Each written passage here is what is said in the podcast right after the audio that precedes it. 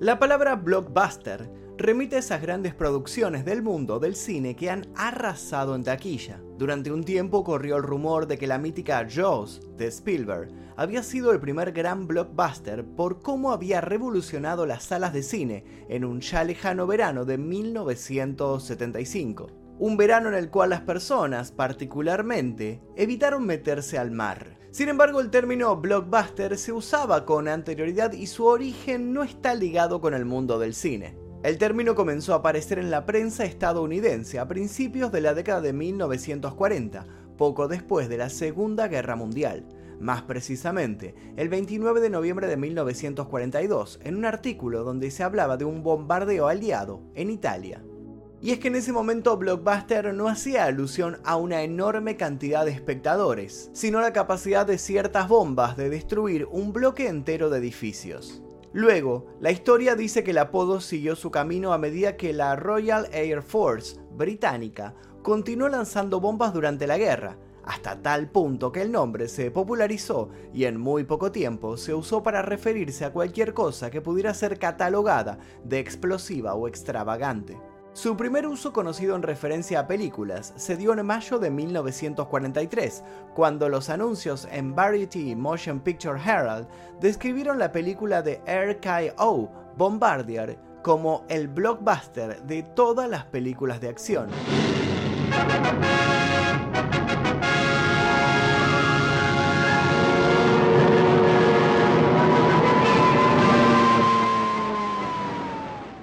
Poco después, ese mismo año, Time escribió, los críticos decidieron que Mission to Moscow es tan explosiva como un blockbuster, en referencia al controvertido thriller político. Y listo, Blockbuster había pasado de las trincheras al corazón del séptimo arte. Ya a mediados de la década de 1950, un productor definió un blockbuster como cualquier película que recaudara más de 2 millones de dólares, e incluso United Artists decía tener como objetivo lanzar al menos un blockbuster por mes. Ahora bien, lo cierto es que Blockbuster comenzó a ser, por lo menos en los años 80 y 90, sinónimo de otra cosa. Blockbuster fue una legendaria franquicia estadounidense, indudablemente la más famosa en su ámbito, lisa y llanamente la cadena de videoclubs más conocida a nivel mundial. Es imposible que quienes pertenecieron a cierta generación no hayan entrado a un blockbuster al menos una vez en su vida, ya sea por pura curiosidad o para poder volver a alquilar aquella película que en el tradicional y moribundo videoclub de barrio ya estaba agotada. Todos, alguna vez, entraron a uno de estos grandes edificios. Blockbuster fue un monstruo que a su paso destruyó pequeños locales, pero que tiempo después obtendría un poco de su misma medicina y quedaría aplastado por la modernidad. Síntoma de una época de la que sienten nostalgia incluso los que no la vivieron, la historia de Blockbuster es una historia digna de película. Y no de cualquier película, sino de una película blockbuster. Así que preparen las palomitas de maíz. Hoy vamos a rebobinar la cinta hasta el 19 de octubre de 1985, el día que nació Blockbuster. La ucronía o historia alternativa es un género narrativo que se caracteriza por tener una trama que transcurre en un mundo que se parece al nuestro, pero en el que un acontecimiento histórico importante e icónico sucedió diferente a como nosotros lo conocemos. La idea de las ucronías es mostrar cómo cambiando un detalle todo puede resultar diametralmente opuesto, o cómo puede suceder que aún con las partes invertidas, los resultados terminen siendo idénticos. Una de las ucronías favoritas para quienes son fanáticos de Blockbuster es plantearse una realidad donde se revierta lo ocurrido en septiembre del 2000. Todos sostienen sin temor a equivocarse que si hay una fecha clave para Blockbuster, es esa. Contextualicemos.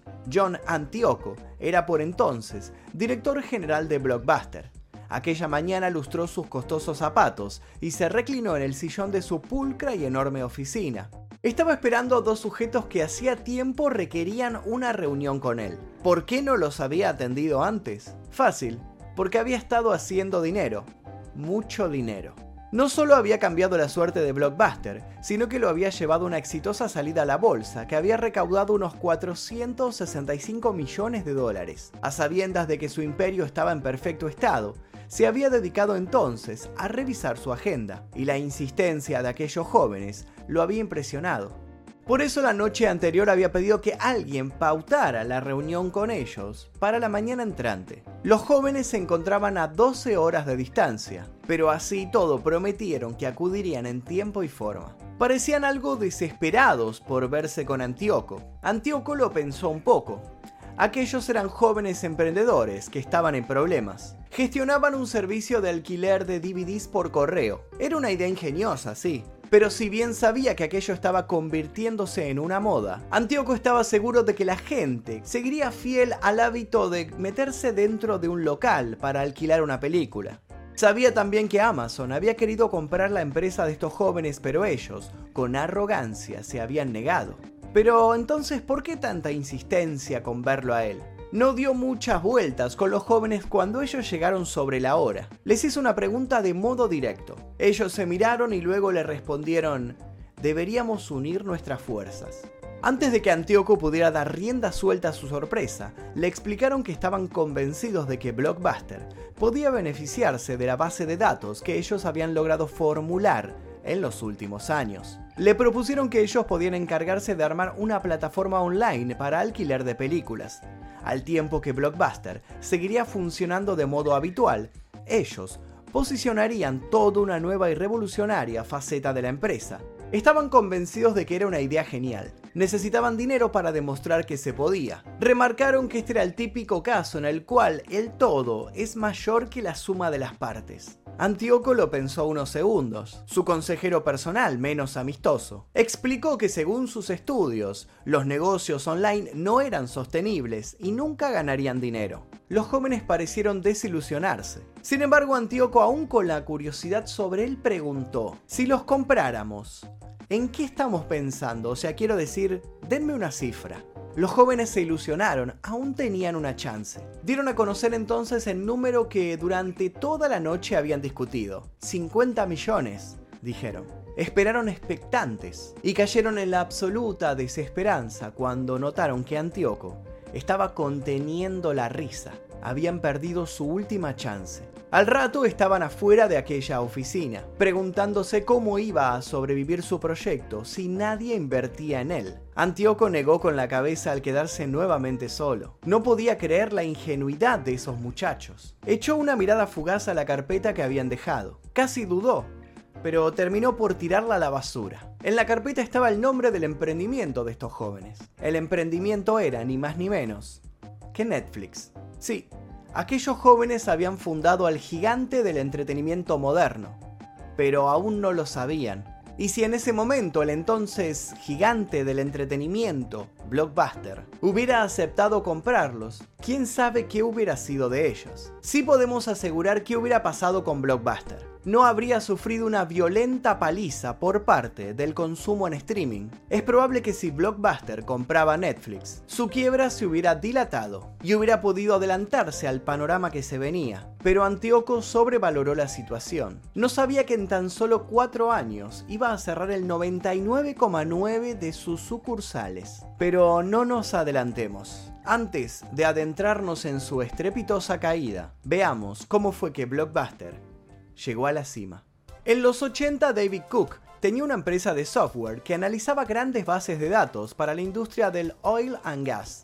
Su proyecto iba tan bien que incluso había salido a la bolsa, pero todo cambió cuando una sobreoferta de petróleo desplomó los precios y llevó a que las firmas del sector redujeran sus gastos. ¿Cuál fue una de las reducciones más evidentes? El sector estadístico y tecnológico, por lo que David pasó de tener una muy buena posición a verse excluido en el reparto de las riquezas. Fue entonces cuando decidió que no iba a permitir que sus ahorros se descapitalizaran en el banco de turno y se puso como objetivo invertir en un negocio propio que le permitiera no ser expulsado del mismo ante el menor sismo. En ese entonces tenía 33 años, era joven, ambicioso y obstinado, pero por sobre todo era un muy buen analista. Buscó con minuciosidad un sector del mercado que no tuviera jugadores dominantes y recordó que poco tiempo antes había investigado el modelo de negocios de los locales de alquiler de videos para un conocido. No era particularmente fanático de las películas, pero sí del dinero. se decidió y abrió su propia tienda el 19 de octubre de 1985 en Dallas, Texas. Para distinguirse de la competencia, su establecimiento se adaptó a la demanda con un catálogo más amplio, de hasta 6.500 referencias, alquileres más largos para que el cliente pudiera llevarse varias cintas y un mayor control de inventario a través de su propio sistema automatizado con el que detectaba las preferencias de los consumidores. Un sistema que permitía hacer recomendaciones, algo a lo que hoy estamos acostumbrados, pero que en ese momento fue absolutamente novedoso. Se dice que la noche del día de apertura tuvieron que reforzar la guardia en el local luego del horario de cierre, Tantas personas se habían quedado afuera que habían supuesto que podían haber disturbios. Todos querían alquilar una película ahí. Todos querían ser parte de la experiencia blockbuster. Allí no iban a decirte que el último blockbuster ya estaba alquilado. Allí las películas abundaban. Allí los pasillos estaban llenos de cintas y cintas, las suficientes para abastecer a todos.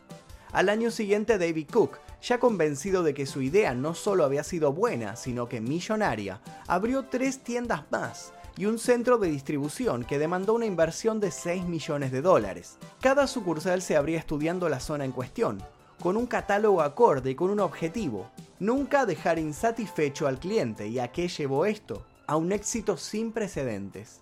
Familias, grupos de adolescentes, parejas en una primera cita, amigos, todos se encontraban en Blockbuster, un lugar de pertenencia. Blockbuster era todo lo que una película blockbuster era. Grandilocuencia, exageración, identificación inmediata. En menos de dos años, Blockbuster ya contaba con 15 tiendas propias y 20 franquiciadas. Y aquello fue solo el principio. Pero antes de avanzar, la pregunta de rigor. ¿Acaso te acordás de los videoclubs ¿Llegaste a vivir esa época?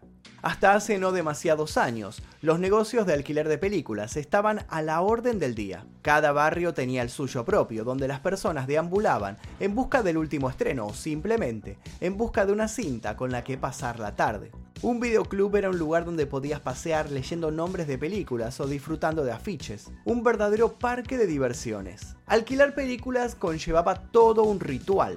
Para poder alquilar películas, previamente había que darse de alta como socio. Para ello te solían pedir tus datos personales, básicamente el DNI, y una fotocopia de algún recibo para constatar el domicilio en el cual residías. Tras este proceso, podías ser poseedor de un carnet plastificado que te daba acceso a todo el catálogo de películas del videoclub en cuestión, las cintas, había que devolverlas normalmente en uno o dos días y solía haber un número máximo de títulos que se podían alquilar a la vez. La pérdida o demora en la devolución conllevaba multas que podían llegar a ser desmesuradas. El primer videoclub de la historia data de finales de 1977. La idea surgió de un humilde californiano afincado en Estados Unidos llamado George Atkinson. En aquella época la empresa Magnetic Video había llegado a un acuerdo con 20th Century Fox para sacar a la venta 50 de sus películas en formato Betamax y VHS. By special arrangement with 20th Century Fox, Magnetic Video Corporation is proud to offer the following major motion picture on video cassette. Cada cinta costaba 50 dólares, mientras que los videos rondaban los 1000.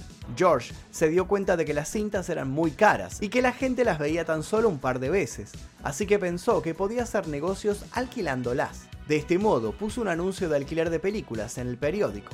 Rápidamente recibió miles de solicitudes, así que decidió adquirir con un amigo las 50 películas de Fox e instalarse en un local para alquilarlas. Era el primer videoclub de la historia, al que llamaron Video Station. Con el paso del tiempo, los años 80 y 90, fueron surgiendo decenas de estos negocios.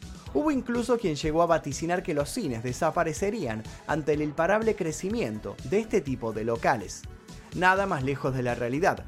El cine coexistió tranquila y pacíficamente con ellos, al igual que lo hacía con la televisión. Fue con la llegada del nuevo siglo de Internet a los hogares cuando los videoclubs sufrieron una rápida decadencia, dejándolos prácticamente extintos al día de hoy. Pero antes de llegar a eso hablemos del momento en el cual Blockbuster llegó a jugar en las grandes ligas. No es de extrañar que Blockbuster haya despertado pronto el interés de algunos magnates. En 1987, un grupo inversor, liderado por Wayne Huizenga, dueño de la empresa de residuos Waste Management, le compró a Cook una participación mayoritaria por 18.5 millones de dólares. Al poco tiempo, Cook abandonó la empresa luego de varios desacuerdos con los apoderados de Huizenga. Cook estaba convencido de que Huizenga no era poseedor de buenas ideas. Sin embargo, y contra todo pronóstico, fue Wayne Huizenga el encargado de expandir la marca Blockbuster. Desde 1987, Blockbuster se dedicó a absorber cadenas de videoclubes. La razón es que a diferencia de los videoclubes pequeños que pagaban una elevada cantidad por cinta y después recuperaban lo invertido gracias a los alquileres, Blockbuster llegaba a acuerdos directos con las productoras obtenía las películas en lote a menor coste, se quedaba con un 60% de los ingresos y aportaba el 40% restante de cada título al productor. De igual modo, Blockbuster exponía todo su catálogo en las estanterías, mientras que la competencia solía tenerlas detrás del mostrador. Aunque las relaciones con los grandes estudios eran las más importantes, la mayoría de los acuerdos a los que llegaba era con productoras de serie B o bien directamente para video, que en los años 1980 representaban el 70% de los alquileres. La base de datos establecida por Cook permitía controlar el inventario y las demoras en devoluciones. Todo era un éxito, aunque hubo una queja sostenida por muchos. A diferencia de los videoclubes de barrio, Blockbuster no ofrecía material porno, algo codiciado en una época previa a las búsquedas de incógnito por Internet. Justamente esta orientación apta para todo público fue lo que le permitió a Blockbuster crecer superando cualquier expectativa. No había taquilla que Blockbuster no rompiera. En 1989, Blockbuster inició su expansión internacional en el Reino Unido mediante la compra de Ritz Video, uno de los mayores videoclubes de Europa. El primer local bajo el nuevo nombre abrió en Walworth Road, al sur de Londres. Tres años después se hizo con el control de Cityvision por 135 millones de dólares y llegó a un acuerdo con Philips Electronics para que entrasen en el accionariado. A finales de 1995 ya se habían superado los 1.400 establecimientos fuera de Estados Unidos. Los siguientes países en los cuales se abrieron videoclubes blockbuster fueron Canadá, Japón y México, que además se convirtieron en el primer país hispanohablante con esta franquicia. La mayoría de expansiones se hacían a través de la compra de otras franquicias ya establecidas en sus respectivos países. En 1992, Blockbuster llegaría a Chile, España y Venezuela, en 1995 Argentina, Colombia, Ecuador, El Salvador, Panamá y Perú. En 1998 a Uruguay. En Blockbuster, la película que querés ver es la que te llevas, porque hay cientos de copias. El coleccionista de huesos ya está en Blockbuster. Es un estreno garantizado Blockbuster. Si no encontrás tu copia, pedí el cupón y cuando la alquiles es gratis. Vení a Blockbuster. ¿Qué podía parar a Blockbuster? Bueno, unas cuantas malas decisiones empresariales. Por ejemplo, Viacom, dueña de MTV y Nickelodeon, compró Blockbuster en 1994 por 8.400 millones de dólares y cinco años más tarde la sacó a la bolsa. Un año antes, Uisenga les había propuesto una fusión por intercambio de acciones para que pudieran financiar la compra de Paramount Communications con su flujo de caja. Sin embargo, los accionistas del grupo lo llevaron a juicio y la operación estuvo bloqueada durante un año hasta que un juez la autorizó. En 1997 la junta directiva nombró consejero delegado al ya conocido por nosotros John Antioco, quien recondujo con éxito el negocio hacia el alquiler de películas, primero en VHS y después en DVD. Un año después, Blockbuster aún controlaba el 25% del negocio mundial, en parte gracias a un nuevo acuerdo de distribución de beneficios con las grandes productoras. Sí, Antioco hizo un excelente trabajo, al menos hasta que dejó pasar la chance de comprar Netflix, algo que como vimos terminaría siendo crucial. Desde mediados de la década del 2000, Blockbuster no supo afrontar la obsolencia del formato físico frente a nuevas formas de consumo tan dispares como la televisión por cable, los kioscos de autoservicio, el video bajo demanda e incluso la infracción de derechos de autor, ante las cuales no había previsto una estrategia. Cuando el negocio de los videoclubes empezó a flaquear en 2004, Viacom puso a la venta Blockbuster luego de haber registrado pérdidas superiores a los 300 millones de dólares. No obstante, el grupo aún era el líder mundial del sector, con más de 9.000 establecimientos, razón por la que el inversor Carl Icahn había adquirido participaciones de la empresa con ánimo de controlarla. Su idea era obviamente salvar Blockbuster, pero spoiler alert, no iba a conseguirlo. Para volver al ruedo lanzaron un servicio de alquiler online de DVDs. Esta estrategia, calculaban, implicaría un costo de más de 400 millones de dólares. Su situación financiera comenzó a deteriorarse. En 2007 la empresa inauguró su primer complejo de salas en cine, el Blockbuster Cinema, en Cholula, en el estado mexicano de Puebla, anunciando además que a partir de los resultados de este complejo, evaluarían la apertura de otros similares. Debido a conflictos con sus socios a finales de 2009, la operación del complejo en Cholula, que contaba con 11 salas, pasó a manos de Cinépolis. Antioco, contradiciendo sus anteriores decisiones, expresó que ya era hora de que estuvieran en Internet y motorizó el proyecto Blockbuster Online. Fue en ese momento cuando lo reemplazaron por James W. Kais, anterior responsable de 7-Eleven. Debido a que la cadena de videoclubes ya estaba en números rojos cuando llegó, Kais centró todos los esfuerzos en reducir costes de administración, en salvar solo las tiendas físicas más rentables y en apostar por el alquiler de videojuegos, lo cual conllevó también un aplazamiento de la estrategia digital. Otra estocada fatal para la empresa. El sistema de alquiler online fue rediseñado y apenas se avanzó en materia de video bajo demanda, un mercado en el que Hulu y Netflix ya habían ganado un ventajoso terreno. Como último recurso, en 2010, el grupo recuperó las penalizaciones por demora que había eliminado cinco años atrás. El 23 de septiembre de 2010, Blockbuster declaró la bancarrota. En aquel momento aún quedaban abiertas más de 3.000 tiendas en Estados Unidos. A pesar de varios intentos por reestructurar su deuda, en marzo de 2011, el Departamento de Justicia de los Estados Unidos dictaminó que la empresa debía ser liquidada. El fin había llegado. ¿O no? Blockbuster fue absorbida en abril de 2011 por Dish Network, el mayor proveedor de televisión de pago de Estados Unidos, por 320 millones de dólares. Su objetivo inicial era cumplir el cierre gradual de las 1.700 tiendas físicas que aún quedaban y conservar la marca para lanzar un servicio de video bajo demanda que compitiese con los más modernos. Sin embargo, los planes no prosperaron y dos años después se anunció el cierre completo de todos los videoclubes a partir de enero de 2014, o casi todos. Los 300 locales de Estados Unidos, propiedad de la compañía, fueron clausurados, pero Dish Network permitió que algunos franquiciados pudieran continuar bajo la marca Blockbuster mediante un acuerdo comercial. El penúltimo Blockbuster, un bloque azul y amarillo ubicado al lado de una agencia de bienes raíces en Australia Occidental, dejó de rentar videos el 7 de marzo de 2017. Un blockbuster en Bend, Oregon, se convirtió entonces y de pronto en el último, una pieza única en su clase, un remanente corporativo, justo a un costado de la carretera, cerca de un puesto minorista de cannabis y un servicio de cremación de mascotas.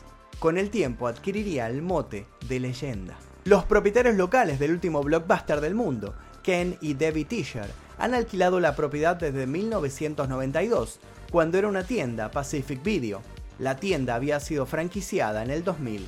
La tienda cuenta con casi 4.000 clientes con membresía y agrega unos pocos más todos los días. Una posible explicación para la longevidad de esta sucursal Ben está en una región que según la alcaldesa de la ciudad tiene espacios enormes con comunidades muy pequeñas que por lo general no tienen fácil acceso al internet de alta velocidad que se necesita para las plataformas de emisión en continuo. En los últimos años un sinfín de nostálgicos fanáticos empezaron a llegar para posar afuera y tomarse selfies, comprar dulces o ver recuerdos de películas retro como la chaqueta de Russell Crowe de Los Miserables. Dos cineastas recaudaron casi 40 mil dólares en Kickstarter para terminar un documental acerca del establecimiento. Desde que se dio a conocer dicho documental en 2020 titulado The Last Blockbuster, personas de todo el mundo enviaron flores y llamaron a la tienda solo para decir gracias por permanecer abierta. Parecía que el negocio podía prosperar, pero entonces la pandemia llegó para acabar con las esperanzas, o al menos intentarlo, porque el último blockbuster siguió oponiendo resistencia a lo que parecía inevitable. En 2020, el último blockbuster se convirtió en una experiencia de Airbnb por 4 dólares la noche. Una productora local de cerveza elaboró una cerveza especial y la sirvió en una fiesta en la tienda. El último local de la cadena estadounidense Blockbuster presentó una iniciativa para que los interesados puedan viajar en el tiempo y disfrutar de una pijamada al estilo de la década de los 90 en su propia tienda. En un anuncio del sitio Airbnb, la tienda de alquiler de películas ofreció convertir el lugar en una sala de estar con un sofá cama, puff y almohadones para que puedas acurrucarte con los nuevos lanzamientos de los 90. El resultado, sobrevivir otra vez como un gran villano, pero con la gracia del héroe de turno. Hoy Blockbuster continúa solo como un recuerdo de los 90 y como uno de los exponentes de los gigantes que no supieron adaptarse. También se ha convertido en un popular destino turístico y paradójicamente en un ejemplo de imaginación y perseverancia. Una serie se estrenará en breve contando la experiencia de la última tienda. ¿Será entonces Blockbuster un real blockbuster? Por si a alguien le interesa, a David Cook, el fundador de Blockbuster, no le fue nada mal. Se fue en su momento con 20 millones de dólares y terminó liderando Amtech, la firma que desarrolló la tecnología detrás del pago electrónico de peajes. Respecto a esos jóvenes que casi se venden a Blockbuster y terminando fundando el actual Netflix, no hay mucho para decir. Ya saben cómo le fue. Muchos tienen la fe puesta en que Blockbuster volverá. Creen que tarde o temprano el pasado siempre triunfa sobre el futuro. ¿Tendrá esta mega franquicia una secuela? ¿Esto es acaso un gran continuará? El tiempo lo dirá. Mientras tanto, lo más importante es que al terminar de ver este video, no tenemos que rebobinar la cinta, algo que definitivamente nadie extraña al día de hoy.